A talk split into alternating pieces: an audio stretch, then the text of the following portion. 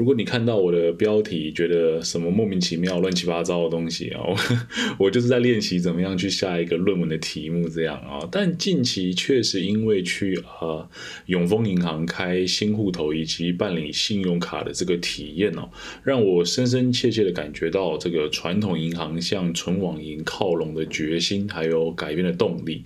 呃，让我用这一次办理新户的这个过程来分析分析银行数位化。以后啊，对你我的这个后续影响是如何？嗨，我杜德浩啊，这里是感觉上很前卫，但其实超复古的频道，懂一点商，欢迎收听今天的节目。那为什么会说自己既前卫又复古呢？因为虽然在这个观念上以及吸收薪资上啊，我觉得有必要紧咬着这种科技的变化，例如说啊，林俊杰啊、周杰伦啊，还没冒出这种 NFT 的新闻以前啊，我在。二零二一年的三月啊，就有跟朋友聊到 NFT 的这个相关的概念。啊，我知道不是最早啦，但就是相对比起这一波有艺人进来这一个领域更早一些，但只是嗯，我们两个都没有抓好这个风头哦，不然现在就是我在卖猴子给林俊杰了。那观察世界的进步对我而言哦，就是如同翻看新漫画的这种连载。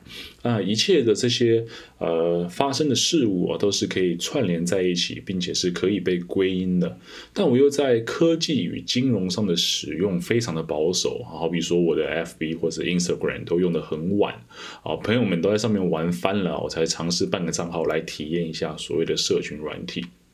那还有个例子是啊，接口支付啊，出来大概。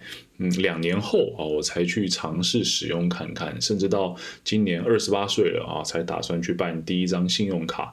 那嗯，这一次的节目也是因为这张信用卡而起的啊。谢谢永丰大户给我这次节目的 idea，但是呃，他没有赞助，到目前为止还是我自己赞助我自己这样子。那不知道兄弟姐妹们啊，有没有注意到 Line 近期也搞起了这个银行的业务哦，叫好像叫做 Line Bank 这样哦。其实台湾目前不只有 Line Bank 一家纯网银，另外还有一家是已经上线的叫乐天银行，以及还有一个还在风雨波折、性骚扰缠身的这个啊将来银行。那 Line 跟乐天大家都很熟哦，算是外国公司来台发展业务。那另外一个将来银行 Next Bank 啊，是本土的中华电信以及兆风金主要注资经营的。那如果没有注意过这三家的朋友们呢，不是你跟不上流行。而是因为这三家银行是属于新形态的纯网银的这样的模式啊，算是金管会的一个全新实验。自从二零一一年吧，哦，这个新展银行挂牌运营以后，有这么十年的时间，金管会没有发过新的银行牌照。那因为实在是人满为患啊，这个台湾已经有三十六家实体银行了，但耐不住银行业是一块大饼啊，因为你可以收拢民间的资金去做转投资以及放。贷的业务，那人为的封锁新的竞争者进入这样的赛局当中哦，以客观而言，也不符合这个自由市场的竞争这样的概念，好吧？那思来想去该怎么办呢？既然要开放，但又不要增加街头巷尾这些分行的数量，那我们就不如来发所谓的纯网银执照好了。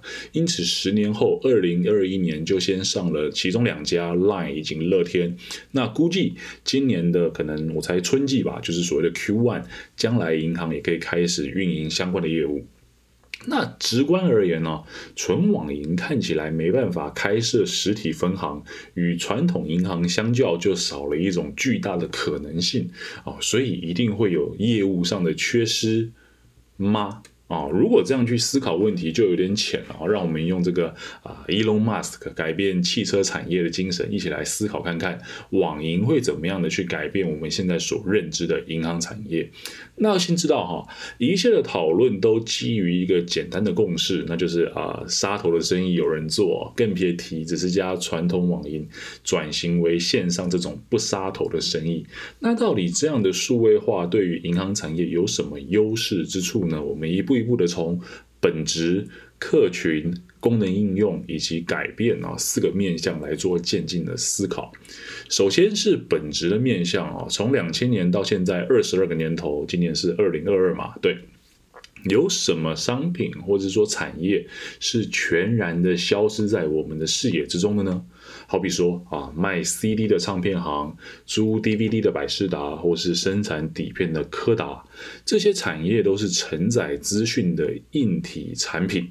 那进入网络时代以后，因为资讯传递的速度以及软硬科技的大幅提升，所以说哦，这些呃听音乐、看影片、分享照片的需求虽然没有消失，但是中介这些资讯的硬体哦，从 CD、DVD。底片转型成为了软体为主的，好比说啊，Spotify、KKBox、Netflix 啊、Disney Plus，或者你说 Instagram、FB，可以观察到，只要是实施资讯传递的产业，都会迎来翻天覆地的改变。那除开这三者，还可以联想到的是，有这个邮政业务更加的偏向往快递来靠拢啊，以求生存，来应对通讯软体的崛起，好比说电子邮件啊，或者是 Line。Instagram 啊，不对，跟着没有 Instagram，Line 或者是呃 Telegram 这样子。那还有就是电信业务哦，原本可以靠着电话费来赚大钱的啊，现在要寻求好比说啊 low 的手机版《激斗峡谷》啊，或者说 Disney Plus 等等的异业合作来寻求更多的收入。那如此巨大的产业转型哦，渐渐的开始吹向金融业的部分。首先是可能没有这么大众化的这个证券业务范畴，从电话下单进化为电子下单。那直到近几年，银行业数位化，当然银行内部结算、除汇、转账、支付等等业务早就早就又数位化，都是用电脑在算嘛，对不对？可以说这个 ATM 的出现就是。银行对外服务数位化的最佳指标啊，那时候也是腥风血雨啊，砍了一堆行员。但要注意，这个一堆并不是全部哦，可能一半不到吧。啊，但这次的传统银行往纯网银靠拢的事情若搞成啊，就不是砍一堆行员可以解决了，而是银行产业或许只会需要少数的实体柜台与行员，就可以达到现在的业务量以及运转模式。这样的风潮，我们可以参考隔壁邻。居大中国啊，微信或者是这个支付宝已经完全覆盖了发薪、转账、付款、储蓄等日常常见的交易行为啊。不管你是上五星级饭店吃龙虾 buffet，还是路边买一串山楂糖葫芦啊，套一句大陆用语啊，全部都是扫二维码结账的啦。只要不出现现金纸钞啊，那电影中那种会有黑帮去抢的那种大金库银行就没有存在的必要。对这个寿星阶级而言啊，我们更需要的只是可以协助我们解决疑难杂症的行员，以及总是啊在夏天开冷气开超强这种银行吧。那说到解决疑难杂症呢，就要进入第二个面向啊，从使用客群的部分来做切入思考。银行业是有着高顾客锁入力的行业啊。通常提到顾客锁入，我们会从三个因素来做思考啊，分别是网络外部性、沉没成本以及转换成本。网络外部性的典型哦，就是社群软体，用的人越多，就越离不开特定的 App 啊。线上游戏也是。那沉没成本，通常我们会想到办会员的概念，好比说 Costco 的会费啊，就是一种沉没成本。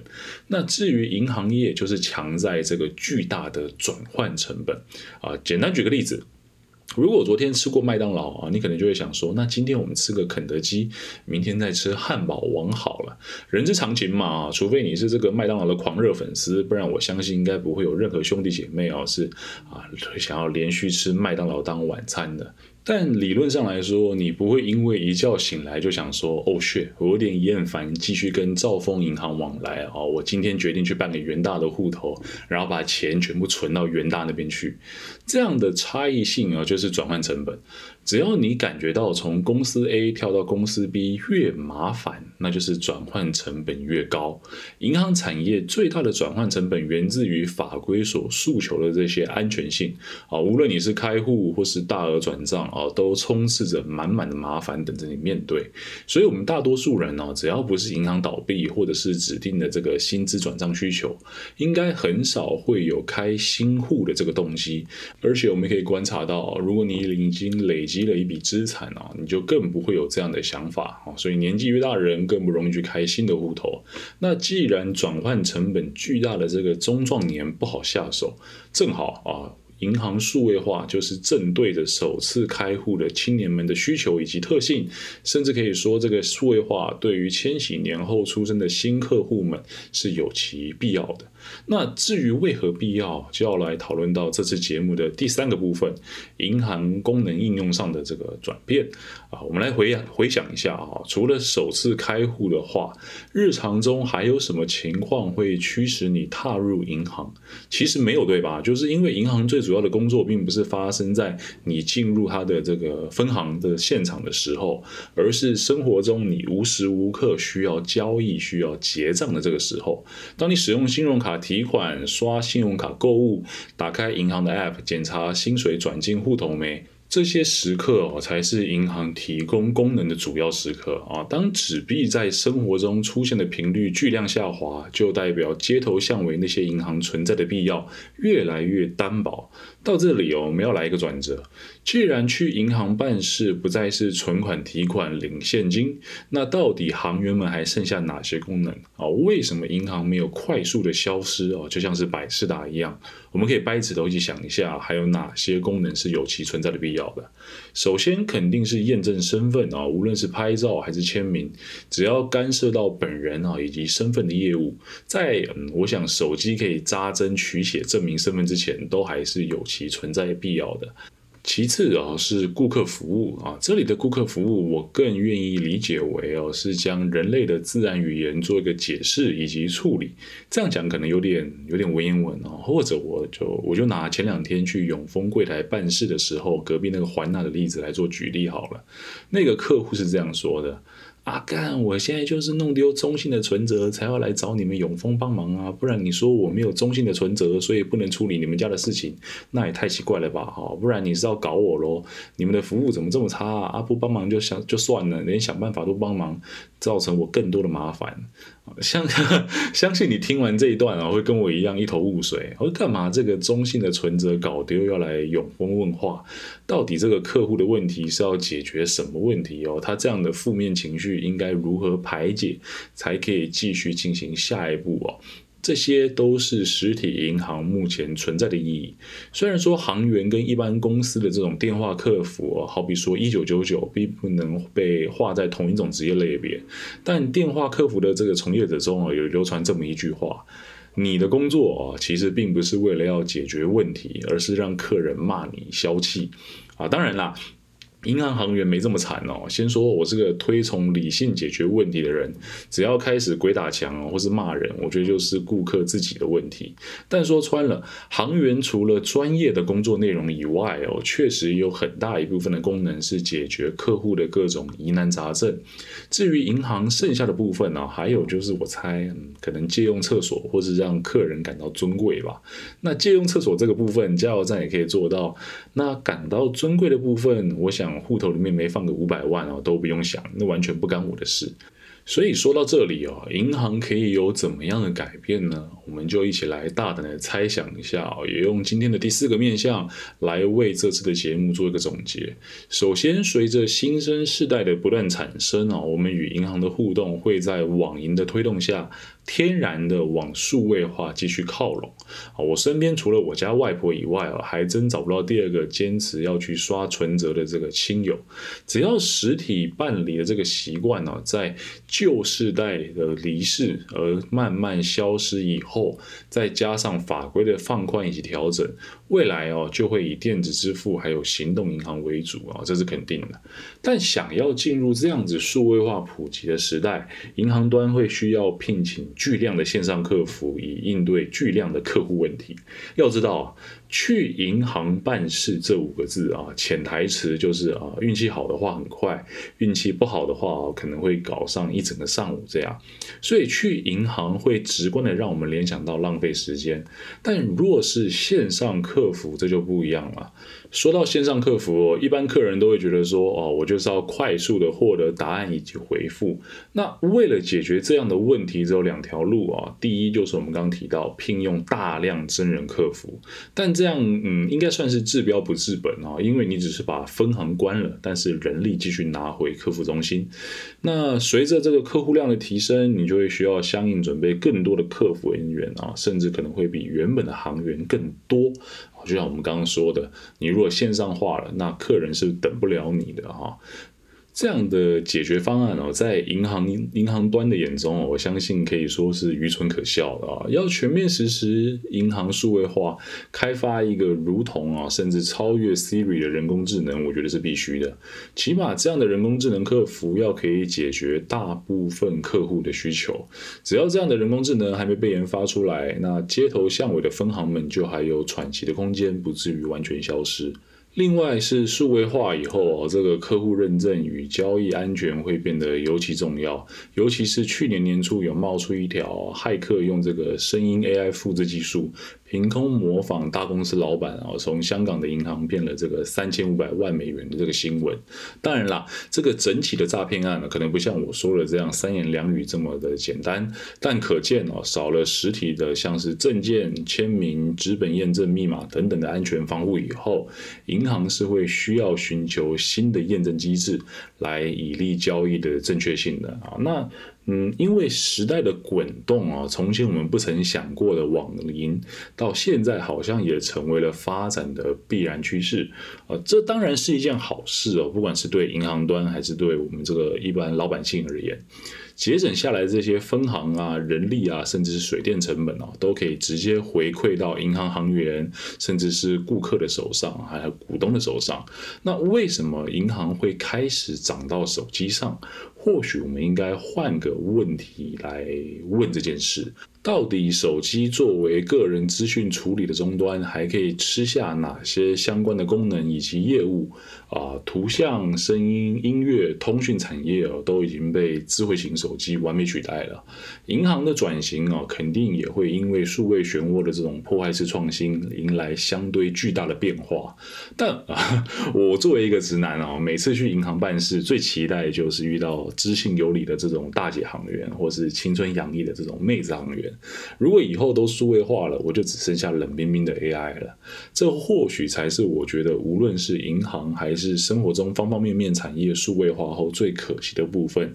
那些人与人的互动，因为 FB Line 变得更紧密，也因为像是银行数位化的功能取代掉原本传统分行，而变得更加疏离。这是一定会渐渐发生的啊，时间早晚的问题而已。好，呃，来个结尾。懂一点商在 Podcast、Spotify 跟 YouTube 上都有上传，FB 有同名的粉丝专业。